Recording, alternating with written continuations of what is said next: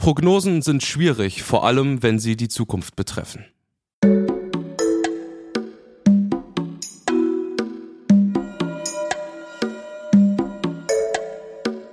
Friendly Reminder mit Carla Kaspari und Kurt Prödel.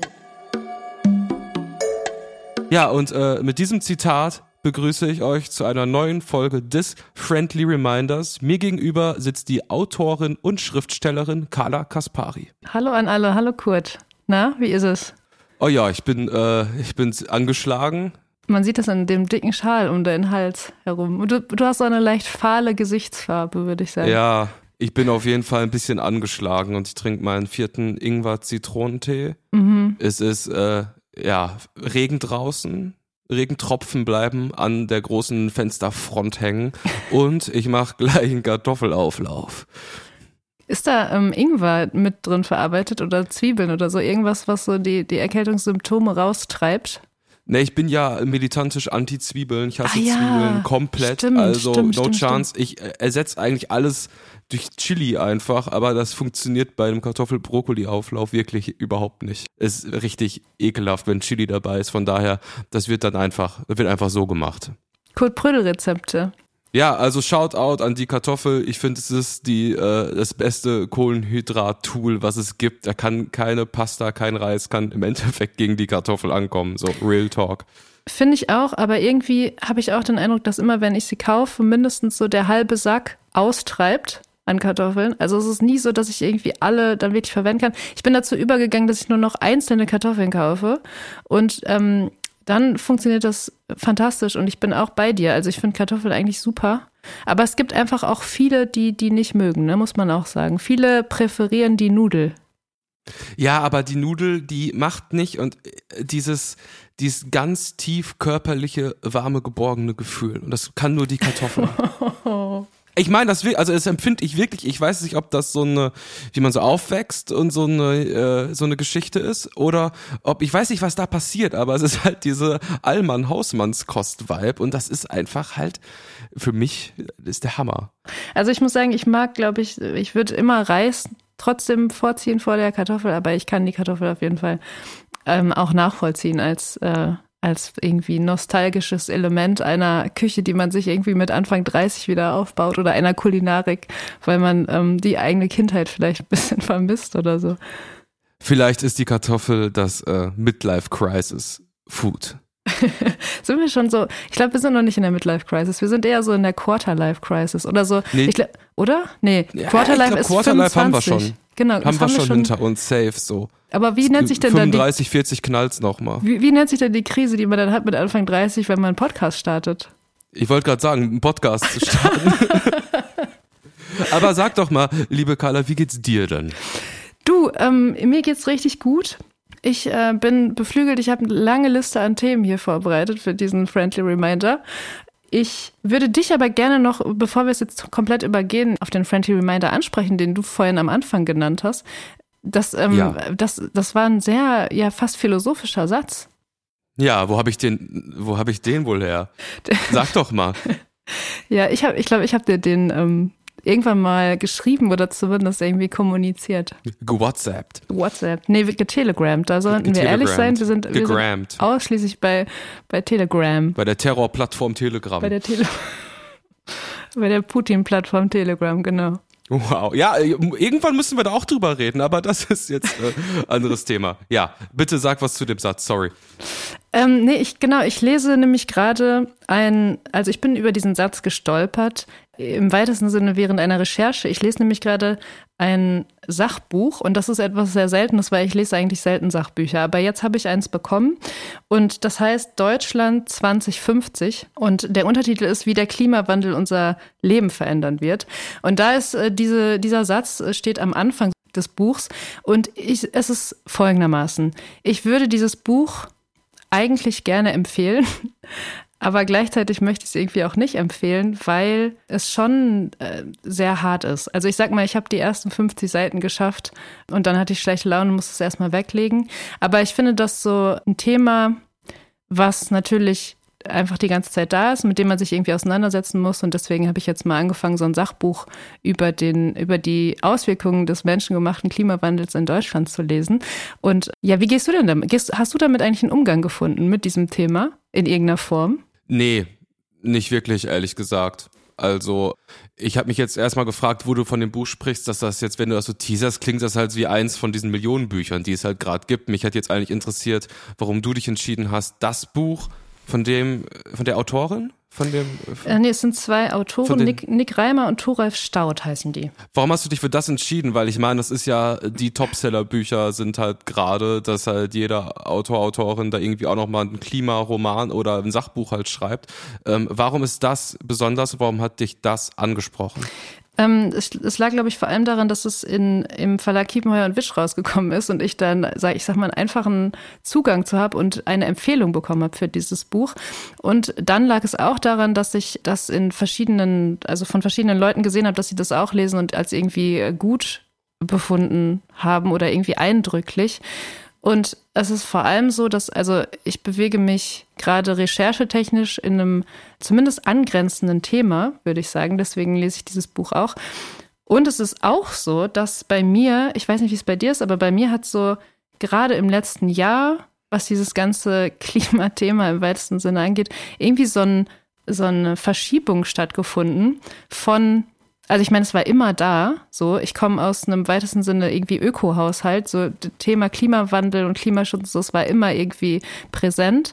Aber gerade durch die wahrscheinlich irgendwie extremen Wetterereignisse und alle Auswirkungen, die der Klimawandel jetzt gerade schon zeigt und das Bewusstsein darüber, dass man sich einfach mitten in dieser Katastrophe befindet, hat irgendwie zu so einem Mindshift bei mir geführt, dass ich gemerkt habe, ich muss mich da in irgendeiner Form anders mit auseinandersetzen.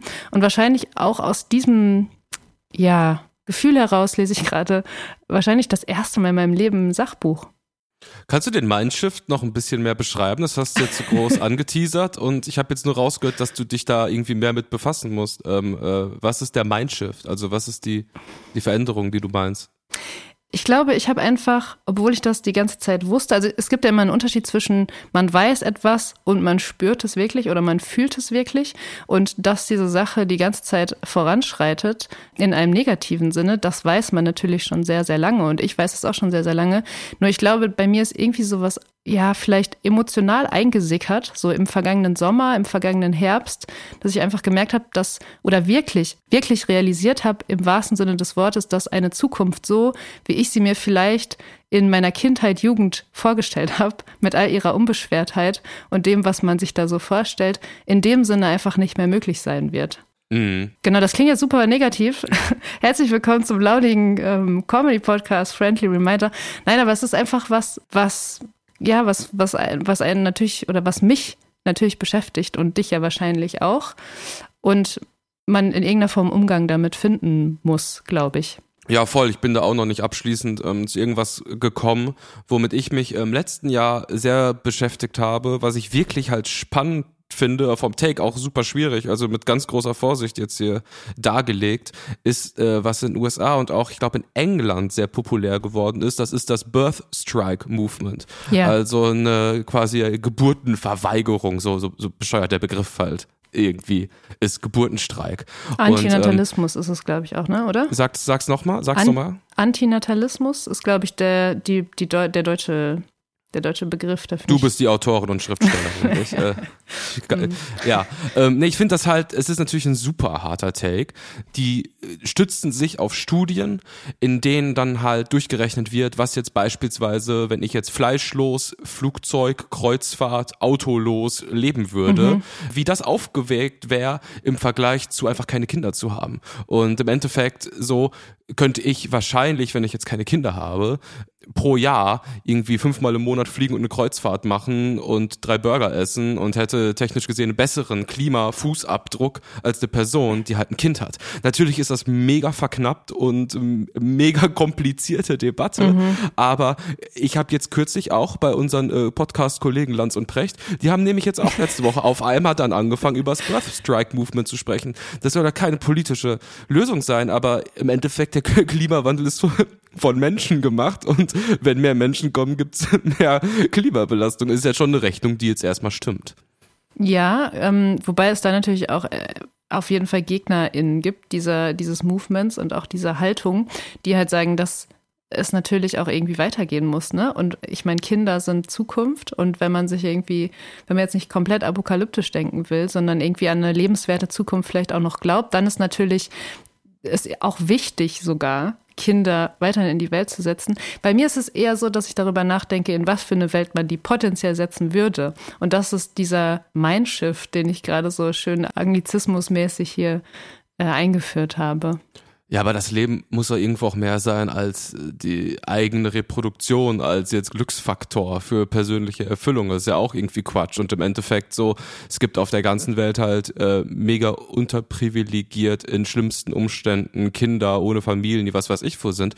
Warum adoptiert man die halt nicht? Also warum muss man sich halt selber irgendwie so aus so Mittelaltergedanken so fortpflanzen? Ist jetzt also jetzt mega plakativ jetzt mal gesprochen. Ein bisschen polemisch aber, ausgedrückt. Ein bisschen, natürlich hey. ein bisschen polemisch politisch ausgedrückt, aber es ist, die Klimadebatte ist eine Debatte, die permanent populistisch von allen Seiten geführt wird. Ja, ich glaube, dass ehrlich gesagt, dass es so ein bisschen so eine Stellvertreterdebatte ist, diese ganze Kinderthematik, dass da natürlich was dran ist, dass man sich auch Gedanken machen äh, muss darüber, zwangsläufig, gerade vielleicht auch in unserem Alter, aber dass es eigentlich darum geht, dass man jetzt bestimmte Dinge umsetzt, die eigentlich schon längst hätten umgesetzt werden müssen und das eigentlich viel, viel wichtiger ist und das nicht getan wird. Ich glaube, das ist das eigentliche Problem. Ja, ich meine, also Real Talk, diese ganze Scheiße mit ähm, der Geschwindigkeitsbegrenzung auf den paar Autobahnstrecken, wo du noch wie ein Wahnsinniger 400 fahren kannst, das ist jetzt eine Debatte seit sieben, acht Jahren oder so. Das ist etwas, wo ich mir vorstelle, da brauchst du halt irgendwie zwei, 300 Arbeitende, die innerhalb von einem Monat ein paar Schilder austauschen und das Ding ist durch, fertig, mhm. umgesetzt. Und wenn es aber selbst daran halt hapert, dass das immer noch nicht in einer ja, ja äh, in einer erreichbaren Nähe erscheint. Wie, wie optimistisch soll ich denn gegenüber größeren Vorhaben als normaler Mann aus Nordrhein-Westfalen sein? Finde ich komplett, geht mir auch so. Also da, daran, da, also das macht einen, zieht einen so richtig runter, wenn man darüber nachdenkt, dass das Tempolimit einfach immer noch nicht umgesetzt ist. Und irgendwelche Sportkommentatoren auf The Zone oder so, ähm, dass da irgendwie an Robert Habeck appellieren und auch noch Applaus kriegen. Nee, Sandro ist, Wagner war Ja, genau, Sandro Wagner. Eigentlich ein super Experte, aber irgendwie, da war er, ganz ehrlich, muss man nicht so fronten, der hat das nicht so gemeint, der war einfach Adrenalin und Bock drauf mhm. gehabt. Und, ja, genau. Äh, ja, vielleicht genau. meint er es schon so. Würde ich aber auch, wenn ich irgendwie ein paar schnelle Autos hätte. Ja, ach nee, komm. Das, da, ich finde, da macht man sich das so einfach. Ich finde auch Sandro Wagner, no offense, aber ist wirklich auch, kann man auch äh, aus anderen Gründen heraus kritisieren. Ich finde nicht, dass es der beste Sportmoderator ist. Ich finde auch so eine Aussage in einem Spiel, wo mehrere Millionen Leute wahrscheinlich zuschauen und zuhören, finde ich extrem beschissen, muss ich einfach so sagen. Und, und ich finde auch, dass der, ich glaube, der Co-Kommentator hat dann auch nicht richtig darauf reagiert. Da hätte man schon sagen können, so, ey, was, also, warum äußert der sich so politisch in einer, in einer, in, bei einem Fußballspiel? Ich finde es schon ein bisschen belastend, ehrlich gesagt man kann es auch einfach so ein bisschen als einfach auf einer technischen Ebene sehen als das, was es ist, und zwar so ein Bild dafür, auf welchem Level diese Debatten halt geführt werden. Das ja. kommt ja nicht aus dem Nichts. Das ja. ist halt einfach so eine schlecht unterdurchschnittlich geführte Debatte von allen Meinungen und allen Richtungen, dass das halt Nebensätze sind bei einem The Zone Co-Kommentator. Mhm. So. Kein Lösungsvorschlag, nur Feststellung. Genau, ich glaube, wir finden sowieso auch, auch, auch für den Klimawandel, obwohl das eigentlich unsere Aufgabe wäre, finden wir im Friendly Reminder heute leider keinen Lösungsvorschlag, keinen direkten zumindest. Ich wollte noch, ähm, bevor wir das jetzt hier übergehen, auf eine Sache aus der letzten Folge eingehen. Wir haben ja ähm, in unserer äh, launigen Laber-Comedy-Folge, das letzte Mal, haben wir zum Schluss zumindest so ein bisschen den feministischen Kampftag noch angesprochen, der an selbigen Tag auch stattgefunden hat. Und wir haben so ein bisschen, oder ich viel vielmehr, habe dafür appelliert, dass das Akronym äh, Flinter, was ja für die Gruppen an äh, Frauen, Lesben, Intersexuellen, Non-Binary, Trans- und Agender-Leuten steht und ähm, den Begriff der Frau in dem Sinne so ein bisschen facettenreicher gestalten soll, dass ich mir da einen Begriff wünschen würde, der so ein bisschen äh, positiver klingt und vielleicht nicht ganz so ja, hart. Und ein Friendly oder eine Friendly, kann man jetzt gar nicht sagen, hat uns geschrieben, du hast es vielleicht auch gesehen. Sie hat geschrieben, dass sie ähm, vorschlägt, statt Flinter in Zukunft Engel zu sagen. Ja. Wie findest du das denn? Ich find's Hammer. Ich find's richtig, richtig gut. Ich muss auch sagen, Engel ist ein Wort oder ein Begriff, was längst in meinen alltäglichen Sprachgebrauch ähm, sich eingeschrieben hat. Also ich verwende Engel sehr, sehr oft und ähm, fände es gut, wenn, das, wenn man das einfach statt diesem Akronym Flinter äh, in Zukunft benutzen würde. Einfach sagen, die Engel. Die Engel sind. Es ist der Engeltag. Okay. Ich glaube auch, dass es ganz gut wäre, einfach so, weil ich, so Flinter ist ja ein Akronym, also es ist sozusagen, es steht für unterschiedliche Gruppen. Und ich meine, wir sind im Jahr 2023. Wer sagt denn, dass da nicht noch irgendwas dazukommt und dann dieser Begriff sozusagen in drei Jahren komplett outdated ist, weil einfach eine Gruppe, eine Geschlechtsidentität oder so noch dazukommt. Weißt du, ich glaube, es wäre gut, einen Begriff zu finden, der einfach genereller ist. Und findest du Engel nicht zu ja religiös? Und ist Engel nicht ein Begriff, der in der Beschreibung von Person eigentlich auch eine Geschichte hat. Ah, du bist mein, mein Engelchen und irgendwie so Assoziation habe ich auch so, so ein rumge, weißt du, was ich meine? So aus dem alten mhm. Deutsch eigentlich so ein Begriff. Und ist es ein Begriff, ich stelle jetzt nur Fragen, ähm, der eigentlich in dieser Verniedlichung ein bisschen ein falsches Signal gibt und das, weshalb wiederum der Begriff Flinter eigentlich vielleicht sogar aus der genannten Kritik ein sehr guter Begriff ist. Du meinst, weil er kämpferischer ist? Ja. Und, und nicht und so soft wie Engel. Das glaube ich nicht. Ich glaube nicht. Ich glaube, das ist eigentlich gut, wenn man, wenn man einen lieben Begriff findet und zu der, ich sag mal, religiös konnotierten Wortherkunft, die du gerade angesprochen hast. Ich glaube, das ist mittlerweile abgelöst. Also ich verwende den Begriff Engel komplett modern mittlerweile und vollkommen abgelöst von jeder, ich sag mal, Tradition oder irgendwie Historie.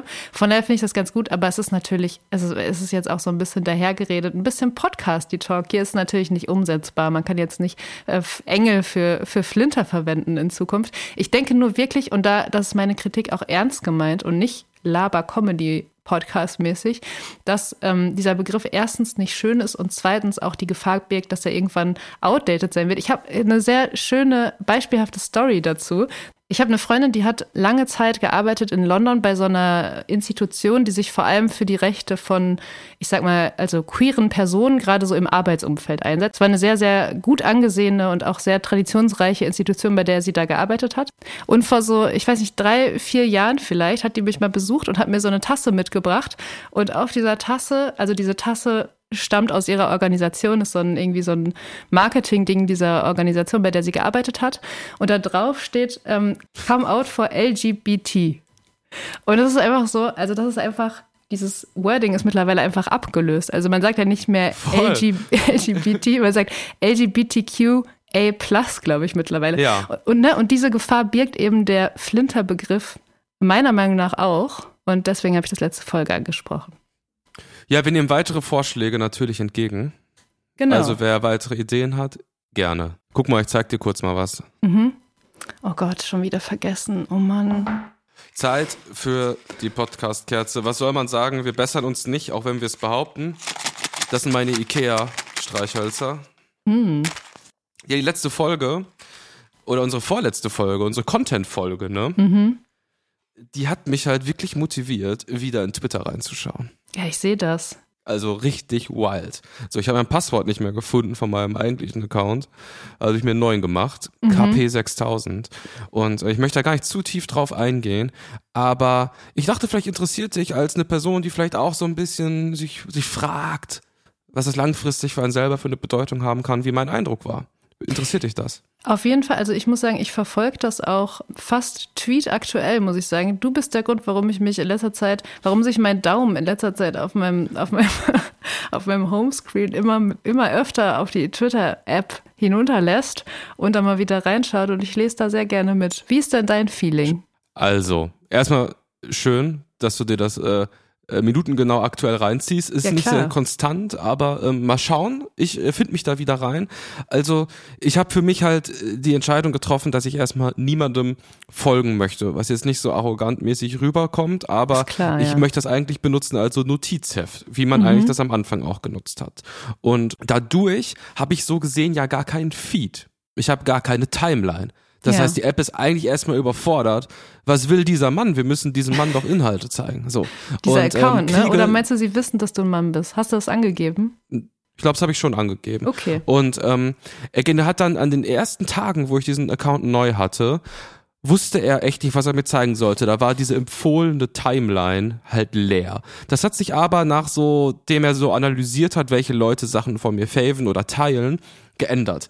Mhm. Und ähm, dadurch habe ich jetzt so gesehen ein algorithmisch interpretierte Timeline von mir, die für mich halt so eine Stichprobe ist für wie ist der Vibe auf Twitter oder wie ist der Vibe in der Bubble, in der der Algorithmus mich sieht. Und es ist wirklich, ich habe wirklich gar keine, ich habe wirklich gar keine Worte dafür, wirklich. Also äh, ich, es ist wirklich, äh, es ist so unfassbar erzähl doch mal, heftig. Erzähl doch mal, erzähl also, doch einfach mal. Ich habe zwei Videos von Leuten gesehen, die erschossen werden. Oh Gott. Ich habe explicit Porn gesehen von normalen Usern, die ihre Alltagsbeobachtungen da reinschreiben. Ich habe Gesichter von Usern gesehen, die ich vor äh, zu meiner aktiven Twitter-Zeit vor vier Jahren gesehen habe, die faktisch exakt das gleiche schreiben wie da, wo man denkt, das sind Bots. Mhm. Und ähm, es war eigentlich alles wie immer, außer ich fand's erheblich heftiger. Also ich habe da wirklich so viel Porn und ähm, Gewalt gesehen dass ich dachte, boah, krass, das waren Sachen, die ich, wo ich gefühlt hatte, die wär, wären vor ein paar Jahren äh, zensiert gewesen oder nicht gezeigt gewesen. Also ähm, so der Grind der Leute ist schon auch heftiger geworden, also super viel auch so Drugs und so. Ich habe jetzt Sorge, dass das jetzt irgendwas über mich aussagt, dass das die empfohlene Timeline ist. Ich habe ja. nämlich auch durchgeklickt und ich habe den Eindruck, es ist erheblich heftiger geworden. So ja, genau. Also den Eindruck hatte ich auch immer oder habe ich auch immer, wenn ich mich einlogge, da ganz kurz. Und ähm, es erinnert mich, wie gesagt, an so ein Reddit in einem anderen äh, Gewand vielleicht. Hm, ich würde einfach dir vorschlagen, lieber Kurt, dass du vielleicht der, ich sag mal, Georgs-Plattform, der Nasram-Plattform machst oder vielleicht auch noch mal eine Chance gibst, obwohl ich gesehen habe, dass du sie extrem frontest auch in deinen Tweets. Weil da, also, es ist eben, also ich, mir ist auch aufgefallen, dass viele alte ehemalige Twitter-User, die sich dann nach der Musk-Übernahme sozusagen dem Nashorn-Netzwerk ähm, zugewandt haben, dass sie jetzt wieder abwandern und da einfach gar nichts mehr reinschreiben und äh, wieder auf Twitter sind. Zum Beispiel auch dein Bandkollege Dax Werner ist mir aufgefallen. Liebe Grüße. Mein Sänger, mein Sänger. Dein Sänger. genau. Und das ähm, ist ehrlich gesagt so ein bisschen, ich finde das also ich muss jede und jeder im Endeffekt selbst entscheiden, wie er oder sie damit umgeht. Aber ich finde es ehrlich gesagt ein bisschen schade. Und ich bleibe Mastodon treu. Ähm, ich habe da jetzt auch vorgestern oder so, ich habe einen längeren Thread gestartet, weil ich bin extrem in ein Thema eingestiegen, lieber Kurt. Und zwar geht es um Au pairs. Mhm. Was ist das denn für ein Konzept? Erklär ja, mir das mal. Das, genau, nee, aber ich würde gerne eigentlich, du, du warst ja mal für mich lange, also ein Jahr lang oder so, warst du für mich der Erklärer Nummer eins und eigentlich würde ich da von dir gerne mal eine Einordnung bekommen, was eigentlich Au pairs, was, das, was ist das überhaupt für ein Konzept? Ich habe da jetzt lange drüber nachgedacht. Also ich muss sagen, ich habe das bei Tina Rute, eine Content Creatorin aus Bielefeld, die mit, ähm, ich glaube, er heißt Ralf Rute zusammen ist. Bei der habe ich das mitbekommen, dass sie ähm, sich sehr intensiv mit dem Thema Au pairs auseinandersetzt und jetzt auch eine neue äh, Au pair äh, engagiert hat.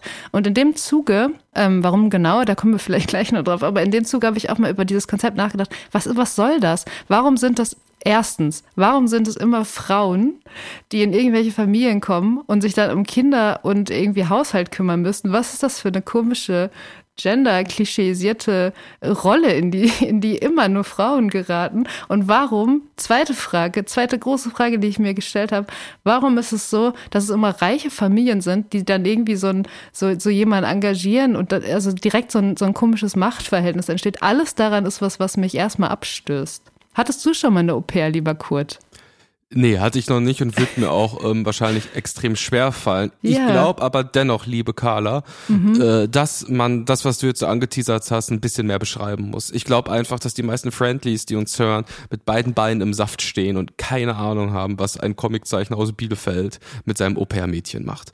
Deswegen, vielleicht muss man das irgendwie so ein bisschen einordnen. Ich weiß aber auch nicht, wie man das, wie man das jetzt einfach halt macht. Ich muss sagen, ich bin auch nicht tiefer darin als äh, das, was ich gerade so ein bisschen angedeutet habe. Ich habe ähm, den, ich verfolge jetzt den Grind von Tina und Ralf Rute auch nicht, auch nicht äh, genauer. Es ist nur so, dass sie sich also sie ist wirklich, also sie ist Content Creatorin. Sie, sie created Content, eigentlich den lieben langen Tag, dauern irgendwelche Stories, irgendwelche Sachen auf ihrem Profil. Und es ist so, dass sie eben schon jetzt zum wiederholten Male ein Au pair eine Au-pair-Frau, ich weiß nicht genau, wie man es sagt, ein Au-pair engagiert hat. Und in diesem Fall, in diesem neuen Fall, das ist jetzt vorgestern war das, glaube ich, ist äh, Gigi angekommen. Gigi ist das. Lach doch nicht so. Ich will die das Problem an der ganzen Sache Real Talk, das Problem an der Sache. Man will das sich Problem nicht an der strafbar Sache. machen.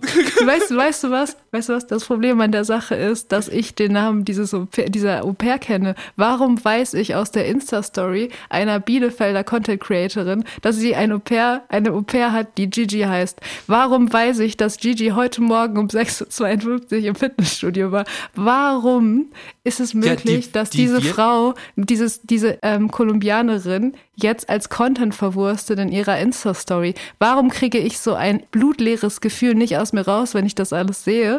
Das ist eigentlich das, was ich mich frage. Und das klingt jetzt sehr hart, es tut mir auch ein bisschen leid, aber das ist genau mein Feeling. Ich hatte, ich hatte genau die gleichen Gefühle. Und ähm, ich versuche jetzt mal die Gegenposition einzunehmen, es einfach mal Ja. ganz neutral zu sehen. Also im Endeffekt ist es ja äh, halt so ein wirklich veraltetes Konzept, was ich auch super weird finde, aber es ist ja, ähm, Leute bewerben sich dafür, Au-pair-Mädchen, ich sage das bewusst so, weil so nennen Leute, die Au-pairs haben, die Leute, die kommen, Au-pair-Mädchen. furchtbar, Ähm, furchtbare Beschreibung. Voll, absolut. Aber das ist, was die sagen. So, es ist Ja. einfach ein Konzept, wo Ja. du halt eine Person aus einem fernen Land holst, die dir im Haushalt hilft, kriegt ein Taschengeld von dir und die macht dann bei dir halt so ein bisschen in der Familie mit, macht so sauber und ist natürlich im besten Fall überaus dankbar für alles. Ja. So, das ist erstmal das Konzept. Und grundsätzlich finde ich das halt auch total schwierig, aber ja, mein Gott, wenn ähm, da jemand sich bewirbt, das machen möchte und findet irgendwie ein Couple, was sagt, okay, wir wollen das und brauchen das, ist ja erstmal ein fairer Deal, wenn das auf ähm, ja, absoluter Gegenseitigkeit und Absprache beruht. Aber diese Was übrigens, Gefühle, auch, was übrigens auch der Wortsinn ist, ne? Also Au pair kommt aus dem Französischen, kann ich ja mal kurz hier einwerfen. Und bedeutet wortwörtlich, also auf Deutsch übersetzt, auf Gegenseitigkeit. Carla, du begeisterst mich immer wieder aufs ich Neue. ja, komm, ey. Nein, wirklich. Okay. Von daher habe ich das, ist ja meine Beschreibung in Ordnung. Ganz genau äh, richtig, gewesen. genau. Ja, du hast es, Es gibt aber ja. eine gewisse Feinheit in der Art, wie diese Person dargestellt wird. Und Mhm. das ist etwas, wo ich wirklich glaube, dass da eigentlich jeder, jeder Person dem, ja, so menschlichem Instinkt für das, was vor einer Kamera passiert, äh, vertrauen kann. Und der ist halt ganz eindeutig für mich, diese Person äh, saß im Flieger auf dem Weg nach fucking Bielefeld. Dann geht's los. Und Allein auf das? einmal hast du das Smartphone 10X vor deinem Gesicht. Und auf einmal bist du Teil einer Art völlig ungefilterter, grenzenloser Sitcom. Und ich finde es richtig krass. Und der Blick von ihr und wie sie reagiert darauf, so, ich finde es wirklich gruselig. Und habe das Gefühl, dass man selber einfach aufpassen muss, wenn man sehr aktiv im Internet ist und anfängt auch das Teilen des eigenen Lebens zum äh, wirklichen Hauptprodukt äh, seines finanziellen Einkommens zu machen, dass es wirklich schnell passiert, dass man selber, und das ist dann auch bestimmt gar nicht böse gemeint, die Grenzen von etwas und wie etwas rüberkommt, total verliert und ich bin mir absolut sicher, dass die selber voll die korrekten Leute bestimmt sind. Die werden sich in drei, vier Jahren, wenn das alles so ein bisschen abgeebnet ist, sich das nochmal anschauen und denken, oh, ja, jetzt weiß ich, was die Leute meinen. Das ehrlich gesagt glaube ich nicht. Da muss ich ganz ehrlich sagen, das glaube ich nicht. Ähm, weil auch, also es gibt äh, Highlights auf diesem Profil, die sind teilweise 256 Wochen alt und da wird genau dasselbe besprochen. So. Also ich glaube nicht, dass da irgendwann der Punkt kommt, wo sie denken, oh, das war vielleicht nicht so eine gute Idee.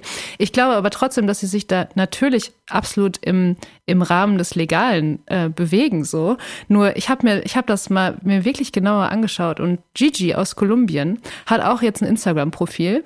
Da war ich gestern drauf. Rate mal, wie viele Follower? 1,8. Null. Das heißt, Tina Rute hat wahrscheinlich gesagt, so hier, Au pair auf Gegenseitigkeit, du kommst zu uns, ich bin Content Creatorin, guck mal hier, ich habe so und so viele hunderttausend Follower, mach dir doch auch mal ein Profil. Wenn das für dich in Ordnung ist, liebe Gigi, hat sie wahrscheinlich in ihrem Spanisch C1 gesagt, so, wenn das für dich in Ordnung ist, dann, dann filmen wir dich hier mal so ein bisschen mit und dann bist, kommst du ja auch mal vor und dann, dann wenn es gut läuft, dann kriegst du auch ein paar Follower ab, so. Weißt also, es ist alles so ein bisschen, bisschen perfide und einfach extrem unangenehm, sich das anzuschauen.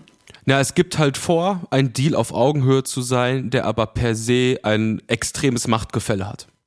Genau. Ich, es, es gibt dann auch so Captions, ne? Also es, es kommt dann, dann, sie schreibt dann so, die Kids machen es großartig. Sie haben viel Geduld und erklären Gigi alles. Und du denkst dir so, ja, okay, ich meine, das sind einfach Kinder, die dann wahrscheinlich so einer Anfang 20-jährigen Frau irgendwas erklären. Und sie beschreibt das als Caps Lock großartig. Ja, ich, ich muss sagen, ab dem Punkt, ähm, ich will mich nicht weiter dazu äußern, aus Angst, dass es Ärger gibt. Ja. Ähm, aber ich teile deine Gefühle und ähm, ich bitte dich darum, solltest du irgendwann bei mir auch nur im Ansatz das Gefühl haben, dass ich auch diese Grenze zwischen Realität und Instagram Story, Privatleben und Beruf verliere, bitte komm bei mir vorbei und hau mich windelweich. Liebe Friendlies, Kurt Brödel sagt das gerade mit einem extrem ernsten Gesichtsausdruck in diese FaceTime-Kamera. Er meint es, glaube ich, an gar keinem Punkt ironisch.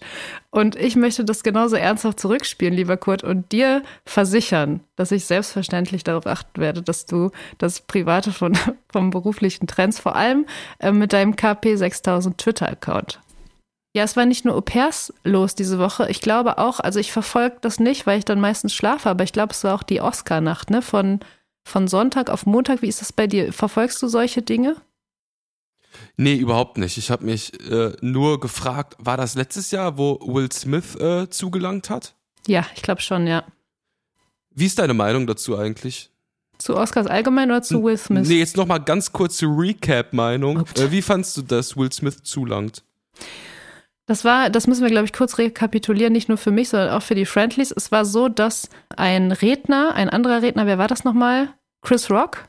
Ja. In seiner äh, Oscar-Rede in seiner Anmoderation, in seiner äh, Laudatio, wie man, glaube ich, sagt, ähm, in irgendeiner Form auf Will Smiths Freundin eingegangen ist, oder? Und sie nicht so, was, was hat er nochmal gesagt? Ich glaube, er hat Witze über ihren Haarausfall gemacht.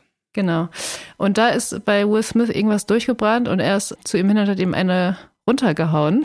Ja, ähm, ich, ich glaube, ich konnte das damals verstehen, um ganz ehrlich zu sein. Also ich, ich, ich bin Pazifistin, würde ich sagen, und ich bin grundsätzlich gegen Gewalt. Und ich finde auch, dass man da sein Temperament vielleicht ein bisschen mehr unter Kontrolle haben könnte.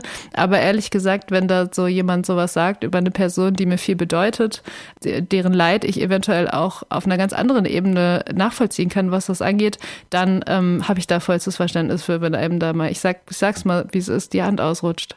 Wie geht's dir?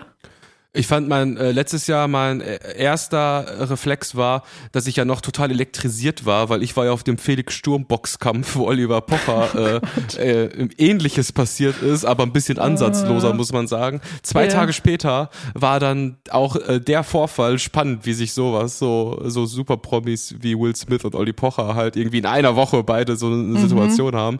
Mein erster Impuls war, ich fand's richtig schlimm. Ich fand's so richtig so, boah, ich habe dann so Gedanken gehabt, wenn jemand auf der größten Bühne, die man als äh, Schauspieler haben kann, sowas macht, wie ist so jemand privat und solche Gedanken habe ich gehabt. Jetzt mhm. aber so ein Jahr später denke ich mir, ohne Scheiße, man muss sich auch nicht jede Scheiße gefallen lassen. So, also ja. von daher ähm, Fair Play auch auf einer großen Bühne. So ähm, Real Talk, ich finde es eigentlich so ist auch ehrlich gesagt nicht mein Bier. Ich habe auch genug eigene Probleme. Also ist wirklich so. Also Männer, Männer, die sich auf öffentlichen Veranstaltungen in die Fresse schlagen, ganz ehrlich, ich habe eigene Probleme. Ja, real talk. So, aber dieses Jahr, sorry, völlig, völlig wirre Überleitung. Bitte, Oscars. Ich habe es nicht verfolgt. Also ich habe die Ergebnisse ein bisschen verfolgt, aber ich bin jetzt nicht so, dass ich nachts mir ähm, äh, Steven Gätchen ja, ich glaube schon. In der Woche seines Lebens auf Pro 7 reinziehe. Obwohl Shoutout, ich finde es eigentlich, äh, der macht das, macht, es ist eine Legende, was das angeht. Ja, ja, den kennt man auf jeden Fall dann von, von den Bildern, die man dann am Tag danach auf Social Media sieht oder so. Aber ich, also selbst verfolge ich das auch nie. Ähm, ich weiß nur, dass ein deutscher Film gewonnen hat. Im yes. Westen nichts Neues. Das ist natürlich ein ganz kurzes Papstgefühl, was man dann hat. Aber ansonsten, ich habe da jetzt, also herzlichen Glückwunsch, aber ich habe da, ich, ich habe da nicht so viel zu erzählen. Ich dachte, du hättest jetzt noch einen Take.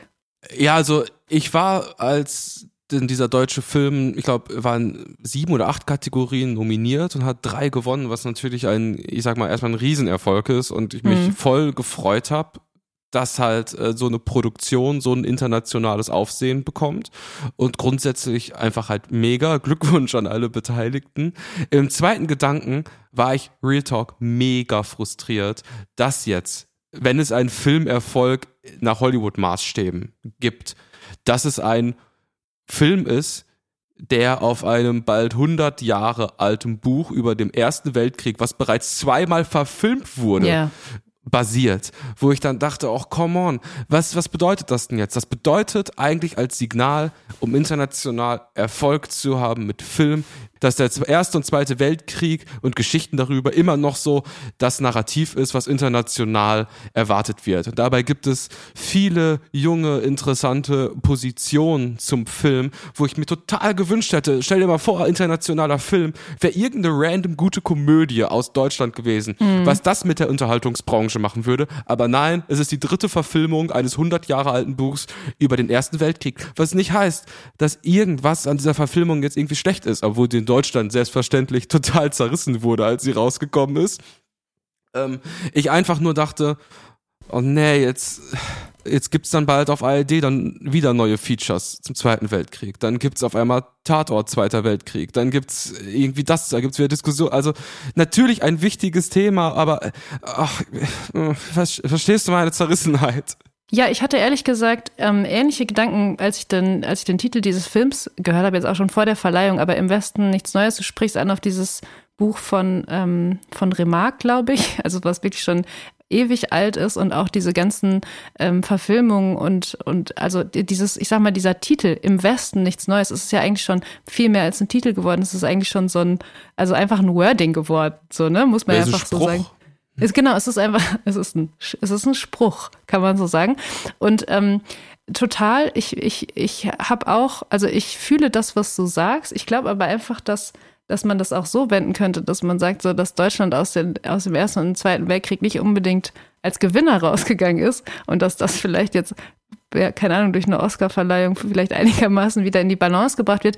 Nein, das war, das war jetzt ein schlechter Spaß. Ich, ich glaube auch, dass, ähm, dass es, dass es ja vielleicht Deutschland, deutscher Kultur oder dem allgemein dem Bild, was von Deutschland vielleicht in der Welt existiert, gut täte, wenn vielleicht es nicht dauernd irgendwelche Soldatenfilme oder Kriegsfilme oder irgendwelche Filme, die mit, ähm, mit den Weltkriegen im weitesten Sinn oder mit Nazis irgendwie zu tun haben, dass es, äh, dass es ganz cool wäre. Aber irgendwie scheint es ja auch im Jahr 2023 nicht zu passieren.